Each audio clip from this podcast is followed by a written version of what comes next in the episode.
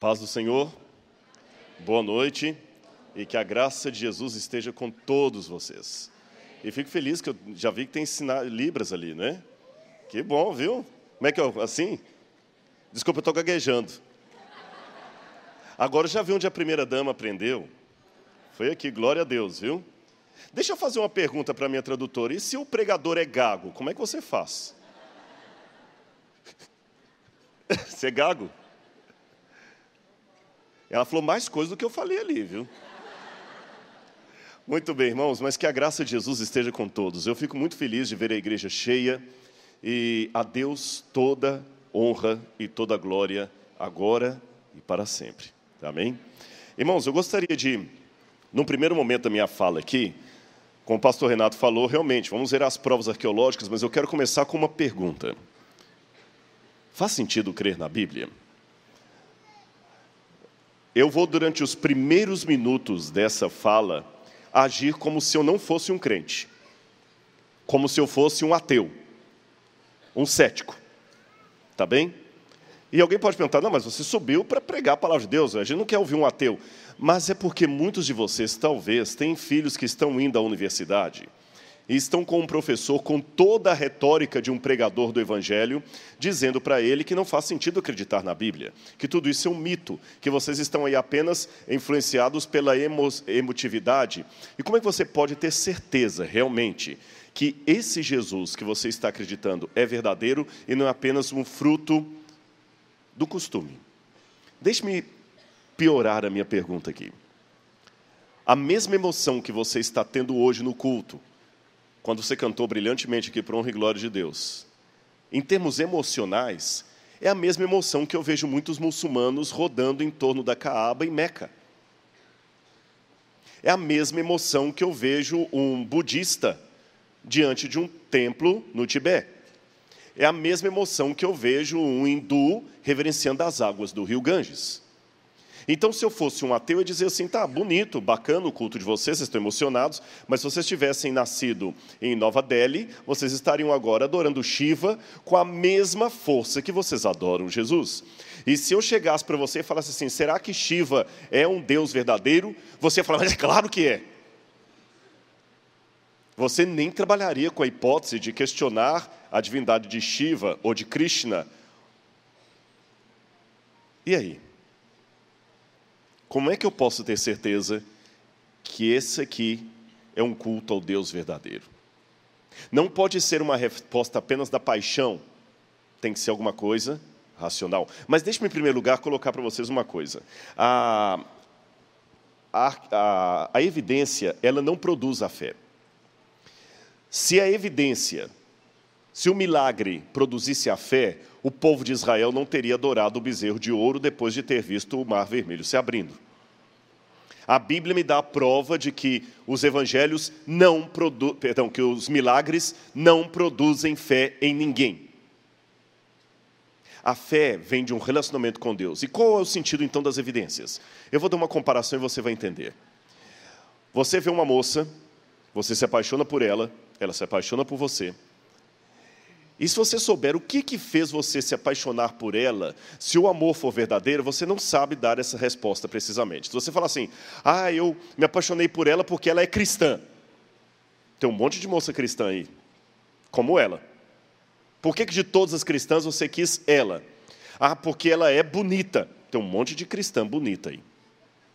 Ah, porque além de cristã e bonita, ela gosta de mim. Olha, pode ser que tenha uma outra que goste também, você não a correspondeu. Na verdade, o que você sente por ela é um amor, uma coisa que brota do relacionamento. Agora vamos continuar. À medida que você vai conhecendo-a, você vai vendo que é uma menina de oração, que ela te trata bem, que ela se preocupa com você, se preocupa com sua família, se preocupa com suas coisas, cuida de você.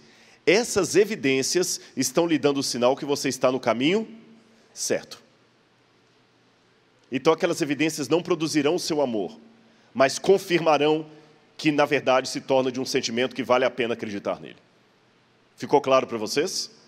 Então entenda que as evidências não produzirão minha fé, mas elas são indicativo do Waze espiritual e racional de que eu estou no rumo certo. Então vamos ver uma coisa que os, os críticos da Bíblia podem, muitas vezes, acentuam contra nós. Vocês, cristãos, acreditam na Bíblia por causa de Jesus, correto? Sim ou não? Mas acreditam em Jesus por causa da Bíblia. Isso é um círculo vicioso. Você acredita em Jesus por causa da Bíblia, você acredita na Bíblia por causa de Jesus. Onde é que está a lógica disso aí? Como é que eu poderia responder a um ateu, professor de filosofia, que falasse assim: você acredita em Jesus por causa da Bíblia, acredita na Bíblia por causa de Jesus. Então, quer dizer, não tem base nenhuma a sua fé.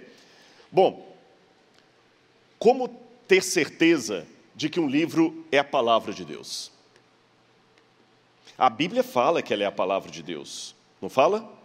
Só que o fato da Bíblia dizer que ela é a palavra de Deus não a torna a palavra de Deus.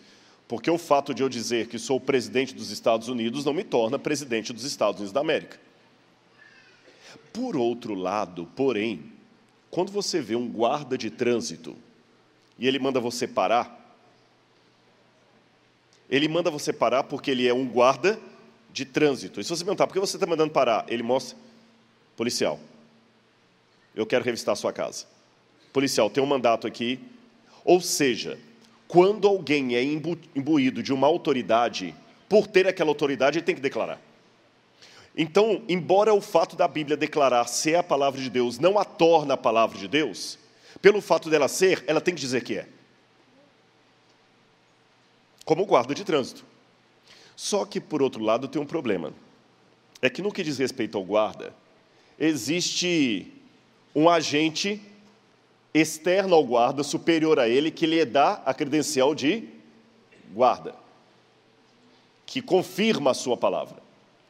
E quem pode confirmar a palavra de Deus? Quem seria esse agente externo a Deus, superior a ele, que confirmaria a palavra dele? Então aí gerou um problema. Vocês entenderam a problemática? Como é que a gente resolve isso? Eu vou contar para vocês, não é complicado não. Quem convalidaria Deus? Isso é complicado em termos de Bíblia Sagrada, porque demandaria um agente neutro, independente, superior e externo a Deus que validasse a sua palavra. Mas, como ele é Deus, em tese, ele é a autoridade maior, absoluta. Logo, ninguém pode validar a palavra de Deus. E mesmo que houvesse alguém para validar a palavra de Deus, eu tinha que ter outro alguém para validar a palavra desse alguém. E outro para validar, quer dizer, isso é cair num círculo infinito. Como é que eu resolvo esse problema então? Como é que eu resolvo esse dilema? Simples. Hoje eu não vou dar a palestra para vocês sobre a existência de Deus. No YouTube tem uma palestra que eu trabalho a existência de Deus. Então, se houver entre nós algum ateu, algum cético, deixe-me partir do pressuposto que Deus existe, tá bom? Eu teria que dar uma outra palestra para falar sobre a existência de Deus. Primeiro ponto, vamos raciocinar aqui. Se Deus existe, milagres são possíveis. Concordam comigo?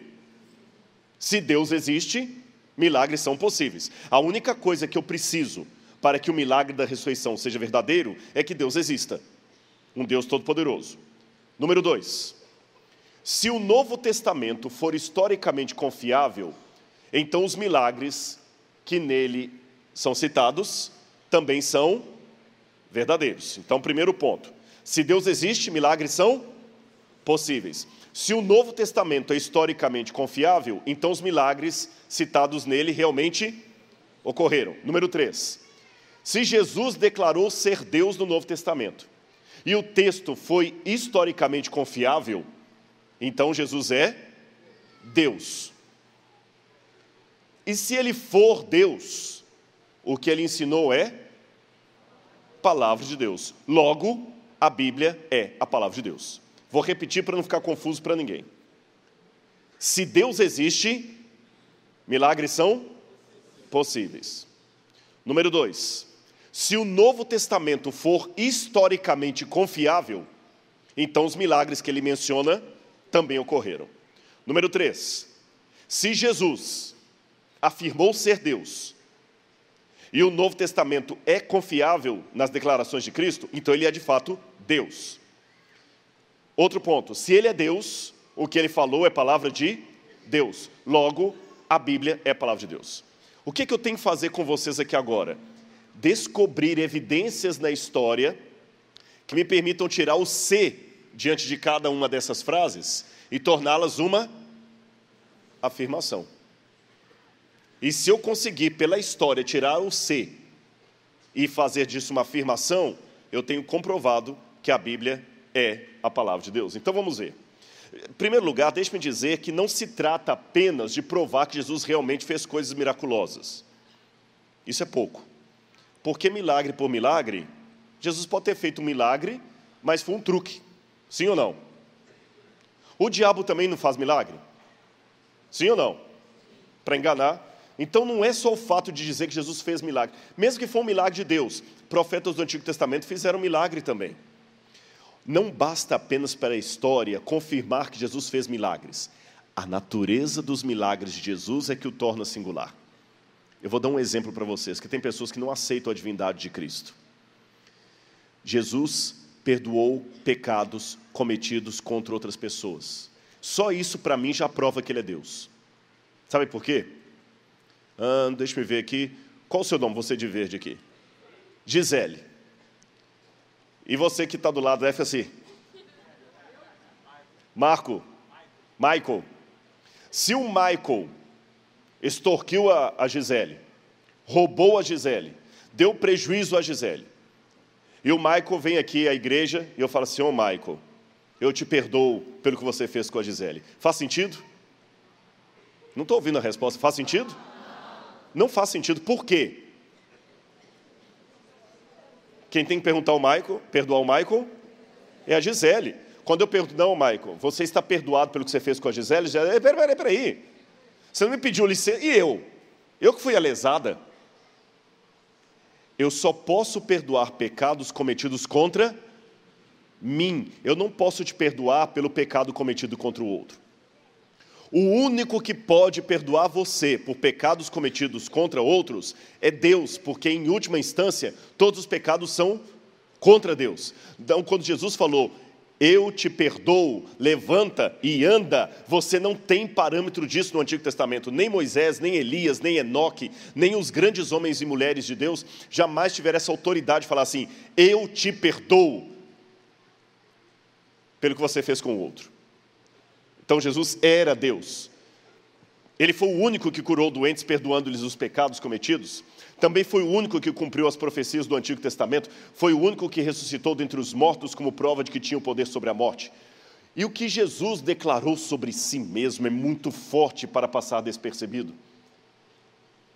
C.S. Lewis popularizou um argumento de John Duncan, dizendo o seguinte: ou Jesus era lunático, ou ele era mentiroso, ou ele era o Senhor. Não tem outro jeito. Sabe por que eu estou falando isso? Porque é muito fácil em um programa de televisão hoje sentar lá e falar um monte de coisas bonitinhas sobre Jesus. Mas não basta dizer coisas bonitinhas sobre ele, você tem que falar quem ele é. Ele é o Salvador, ele é o único caminho, a única verdade, a vida. No grego você não tem outra variação. Egoimi, rerodós, o caminho, redzoe, realeteia. Eu sou o caminho, não um dos caminhos, não uma das verdades, uma das vidas. Então não dá para você aceitar Jesus sem aceitar quem ele é. E mais, Jesus não quer tornar você um melhor, uma pessoa melhor. É nova criatura. É diferente. Não é autoajuda, é transformação. É esse que é o ponto. Então vamos colocar isso numa equação. Até a Siri falou aleluia aqui, que coisa bonita. Vamos colocar isso numa equação. Se Jesus alega ser Deus, e de fato não é Deus, Ela está insistindo. Se Jesus afirma ser Deus, eu, tô, eu coloquei no, no mute aqui, viu? Pronto. Se Jesus afirma ser Deus e ele não é Deus, eu só posso classificá-lo em dois lugares. Qualquer ateu é obrigado a acreditar, concordar comigo aqui, que é questão de lógica. Tá bom? Não é fé, é lógica. Se Jesus afirma que é Deus e não é Deus, então ele é mentiroso ou lunático. Concorda comigo? Agora, se Jesus não é Deus nem lunático, então ele é mentiroso. Agora, se ele for lunático, então ele não é mentiroso, mas também não é Deus. Agora, se ele não for nem lunático nem mentiroso, ele obrigatoriamente é Deus. E eu digo para vocês: um lunático ou um mentiroso produziria o que Jesus produziu? Transformaria vidas?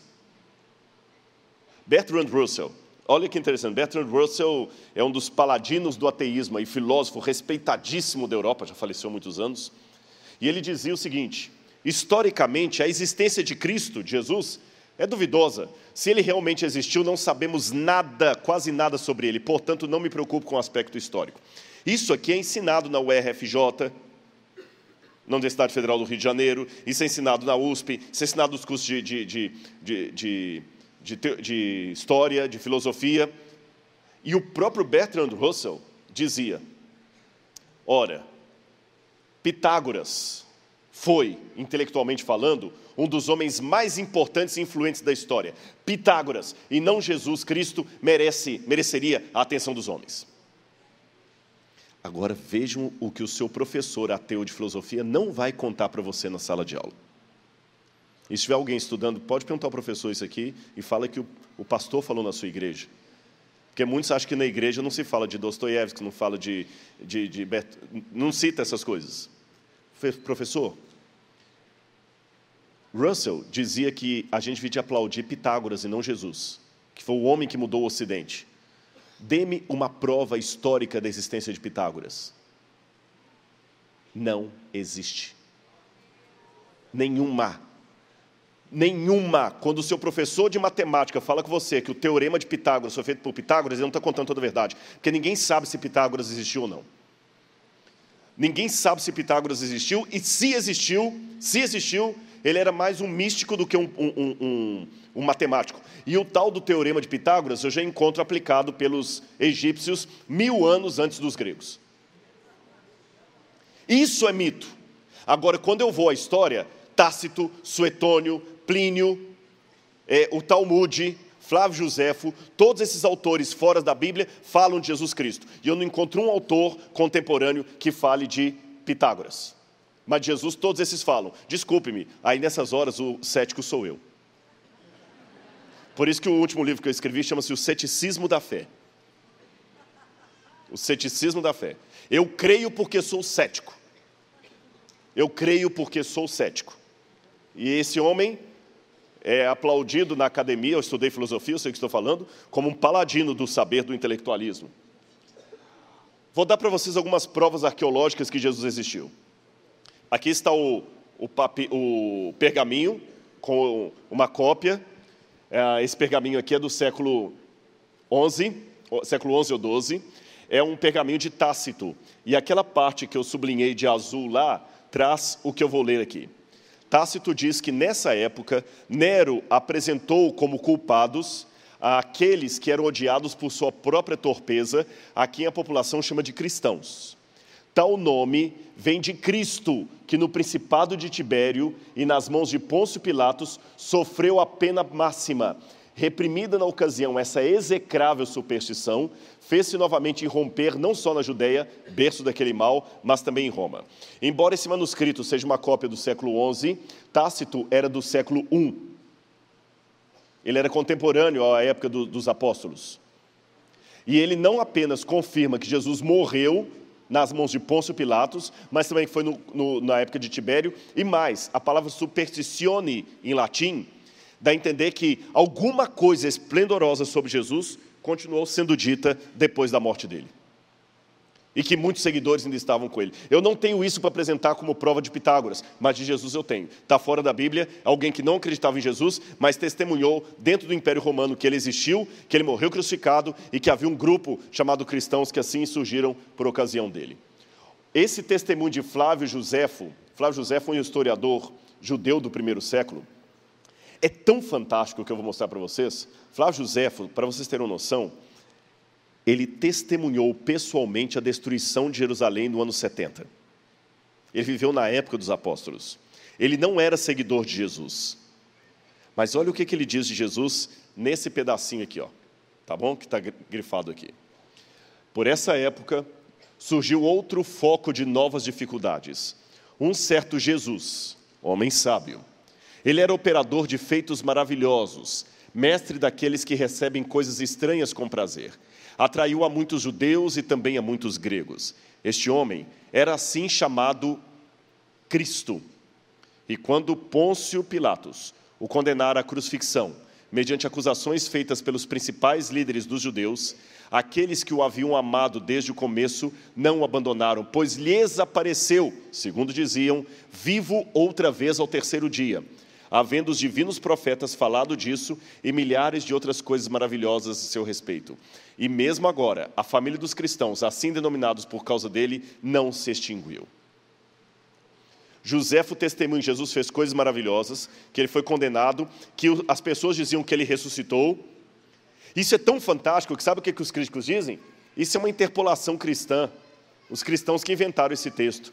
Só que todos os manuscritos de Joséfo que já encontrei até hoje têm essa passagem. Até uma cópia em árabe, antiga. Outro testemunho de Joséfo também. Sendo, portanto, esse tipo de pessoa Anás, reuniu no sinédrio e trouxe perante eles o irmão de Jesus, que é chamado Messias. Ele era chamado de Tiago e havia outros com ele. Feito o processo acusatório, segundo o qual ele era um transgressor da lei, todos os entregaram para ser apedrejado. Então eu mostrei apenas alguns exemplos fora da Bíblia que já confirmam: Jesus não é mito, ele existiu. E será que ele foi crucificado mesmo? Olha esse desenho, irmãos, ele é incrível. Ele foi encontrado em Palatino, na Itália. Em Roma, você tem a colina Palatino, onde ficava o palácio de César.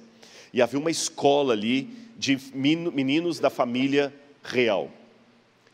Vocês sabem que até hoje, às vezes, adolescentes, jovens, até alguns adultos, picham coisa. Quem vai em, em banheiro de universidade, né?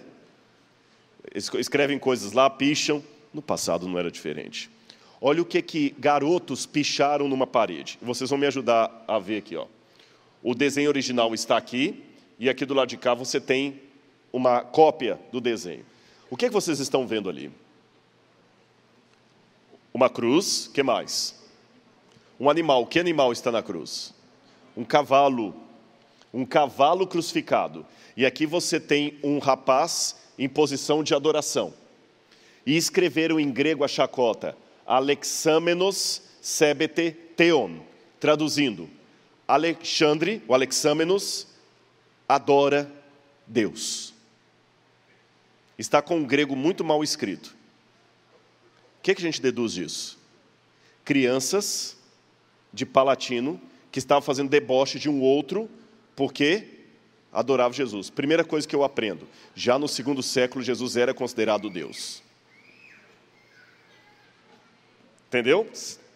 Segundo, ele não morreu numa estaca de tortura, foi numa cruz o desenho de uma cruz.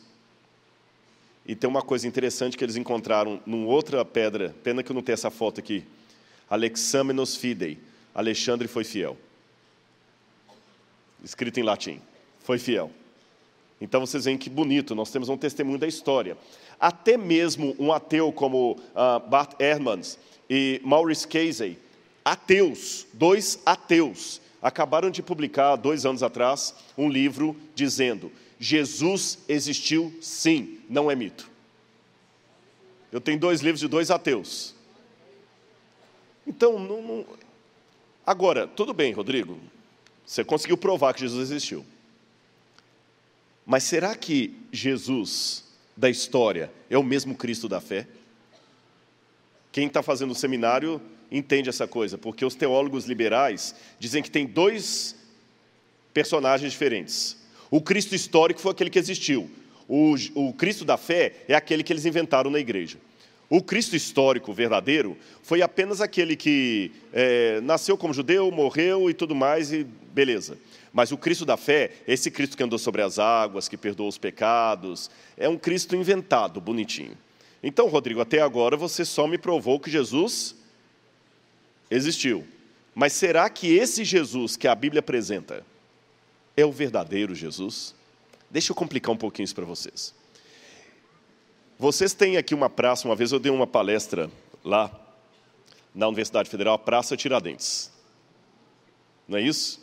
Qual a imagem de Tiradentes que passaram para vocês? Cabeça raspada? Cabelo comprido, barba e vestido com que roupa? Uma túnica branca. Não sei se tem algum historiador aqui sabe que Tiradentes não morreu daquele jeito. Por que, que Tiradentes foi retratado daquele jeito se ele não morreu daquele jeito?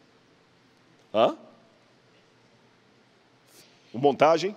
Sim, mas por que que é, por que, que retrataram Tiradentes daquele jeito? Você que é crente aqui, que está aqui na igreja hoje, quando você vê aquela imagem do Tiradentes, quem que você lembra? Jesus. Aquilo ali foi uma maneira, uma propaganda de tornar você simpático a Tiradentes. Ele não morreu daquele jeito. Então os alemães criaram duas palavras: Historisch e Geschichte. Que aí eu estou vencendo, eu consegue fazer lá. Duas histórias. Historisch é o que realmente aconteceu. Geschichte é aquela história inventada que não aconteceu. É a maquiagem. Sabe aquela. Vocês vão rir agora. Foto de Instagram. É perigoso namorar por Instagram, né? Foto de Instagram. Eu estava agora tendo uma reunião na, na Record lá e o pessoal estava falando que tem, às vezes, o pessoal fazer é, entrevista para ator de novela e que, às vezes, eles veem a foto de um casal assim, que manda no portfólio, quando entra os dois, fica assim: cadê? Photoshop. Então a ideia é essa. Jesus, que a Bíblia apresenta, é um Jesus real ou é um Photoshop? Entenderam a questão? Será que ele é um real ou é um Photoshop? Simples de responder. Eu vou fazer a pergunta ao contrário. Olha o que John Dominic Crossan, e eu tive um debate com ele aqui na Universidade Federal do Rio, quando ele veio aqui há alguns anos atrás. É, ele diz assim no livro Uma Biografia Revolucionária de Jesus um surpreendente relato do que podemos saber sobre a vida de Jesus. Olha o que esse autor diz. Os evangelhos são interpretações e não biografias de Jesus. Os evangelhos canônicos são coletâneas planejadas com fins doutrinários e de propaganda a fim de atrair os fiéis. Assim sendo, é difícil extrair deles um perfil histórico de Jesus. Percebeu?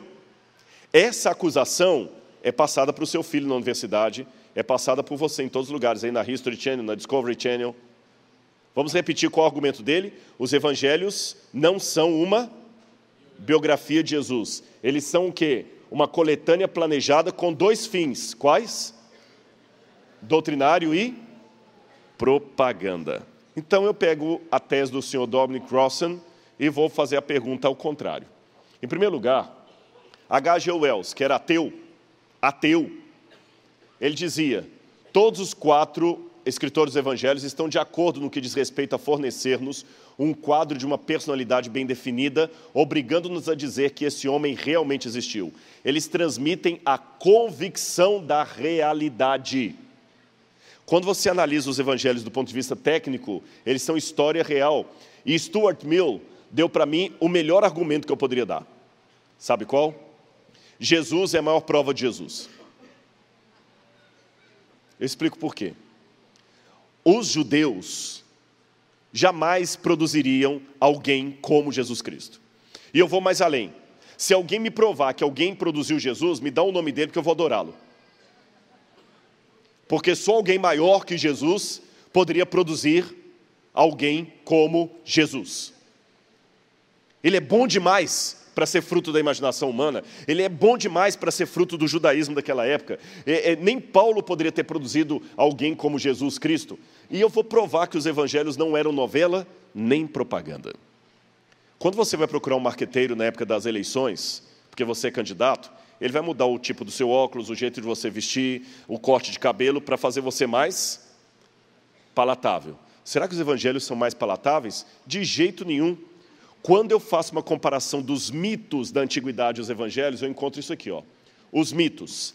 As lendas clássicas antigas, quando transformadas em literatura, são todas, sem exceção, muito bem elaboradas, exageradas e embelezadas, especialmente quando se trata de uma biografia mitológica. quando eu vou aos evangelhos, falta aos evangelhos elementos artísticos importantes. A maior parte da vida de Jesus, sua infância e adolescência, não é coberta por seus relatos, algo inadmissível para um conto biográfico em termos imaginativos. Quando eu faço uma comparação literária entre a, a, os evangelhos e a vida de Hércules, o estilo é muito diferente. Entre os evangelhos e a Eneida de Virgílio, o estilo é muito diferente. Segundo aspecto, há diálogos nos mitos. Os evangelhos não trazem diálogos, é uma redação desajeitada se comparada, por exemplo, aos diálogos de Platão. Quando eu pego a mitologia, ela fala de pessoas que voltaram do mundo dos mortos, é a chamada a catábase ou anábase. A pessoa desce, catábase, e anábase ressuscita. Só que esses mitos, quando falam, por exemplo, o próprio Hércules foi até o inferno, ah, te, é, te, é, Perseu foi ao inferno, viu Cébero, eles sempre contam o seguinte: que a pessoa no inferno teve uma dificuldade tremenda para sair de lá. E lutou contra demônios e dragões e tudo mais, e foi e foi, até que por um ato de heroísmo ele sai de novo na terra. Mas a ressurreição não conta Jesus lutando para sair do, do, do inferno, só mostra, só mostra que ele morreu e ressuscitou. Se fosse propaganda, obrigatoriamente os evangelhos tinham que seguir os princípios de propaganda daquela época. Vocês entenderam? Havia técnicas de se escrever um mito, havia técnicas de escrever uma propaganda. Estou falando de coisa técnica, e os evangelhos não obedecem nenhuma dessas técnicas. E o mais, abram a Bíblia comigo em 1 Coríntios capítulo 1, verso 23. 1 Coríntios, uma das mais belas cartas do apóstolo Paulo.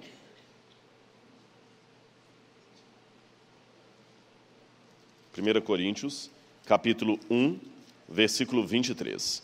Na minha Bíblia diz assim: Nós, porém, pregamos Cristo crucificado, o qual de fato é escândalo para os judeus e loucura para os gentios. Em que sentido que é loucura? Vou mostrar para vocês. Olha como é que os evangelhos vão na contramão de toda a propaganda do passado. Olha o que diz Sófocles: uma vida de honra ou uma morte coroada pela fama é a ambição de todo homem nobre. Jesus morreu com fama e honra? Como é que Sócrates morreu? com orgulho. Pega o banquete de Sócrates. Sócrates pega o copo, faz uma piadinha, devemos um galo a, a Esculápio, pague-o. Sereno, dá ensinamentos, bebe o copo, brinca com a morte. Jesus não. Como é que é a morte de Jesus? Ele implora ao Pai que passe dele aquele cálice, ele, ele, ele sua é, sangue, ele passa mal, ele evita o Calvário, ele não quer ir para lá de jeito nenhum. Quando ele morre, ele pede água para os inimigos, ele é esfolado. Jesus não teve uma morte coroada pela glória e pela boa fama. Se o Evangelho fosse uma propaganda, a morte de Jesus deveria ser descrita como a morte de Sócrates. Jesus pegando a cruz sozinho, ele olhando os soldados caindo. Essa seria uma descrição mitológica, não do jeito que está. Não tem maquiagem ali. Outra questão. Od profanum vulgus et atio. Eu odeio o povão e os mantenho longe de mim, dizia Horácio. E Jesus só andava com o povão. Isso pode ser bonito hoje, mas naquela época não. Olha, Teógones, olha o que Teógones falou: se um médico recebesse dos deuses de um Deus, o poder de curar as doenças dos sentidos e curar os vícios da humanidade, a sua recompensa certamente seria, é, de, é, mereceria ficar rico, mas ele aprenderia que jamais deveria usar os seus poderes para modificar um vilão. E o que Jesus fez com Nicodemos? O que Jesus fez com Zaqueu? Está na contramão. Outro detalhe. Uh, Nunca conviva com homens ímpios, viva apenas com os virtuosos, dizia Aristóteles.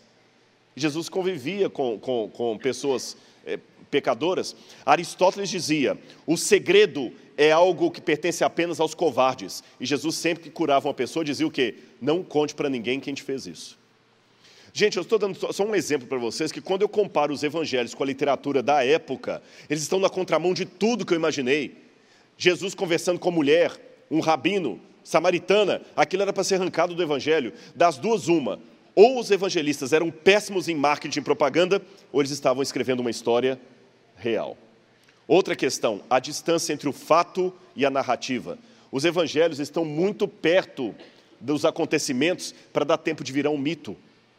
Quando a gente fala assim, era uma vez, os mitos só se formam depois de muito e muito tempo do ocorrido, quando já morreu todo mundo que não pode mais provar aquilo. Os evangelhos não, eles são muito próximos, muito próximos da fonte apostólica.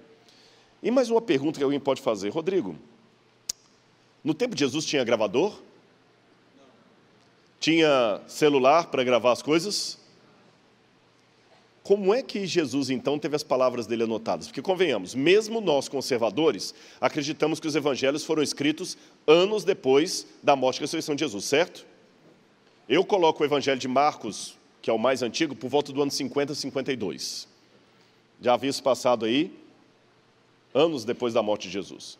Eu pergunto para vocês, é, Pastor Tiago, qual foi a última vez que você pregou aqui? Pastor Tiago, Pastor Renato, desculpe.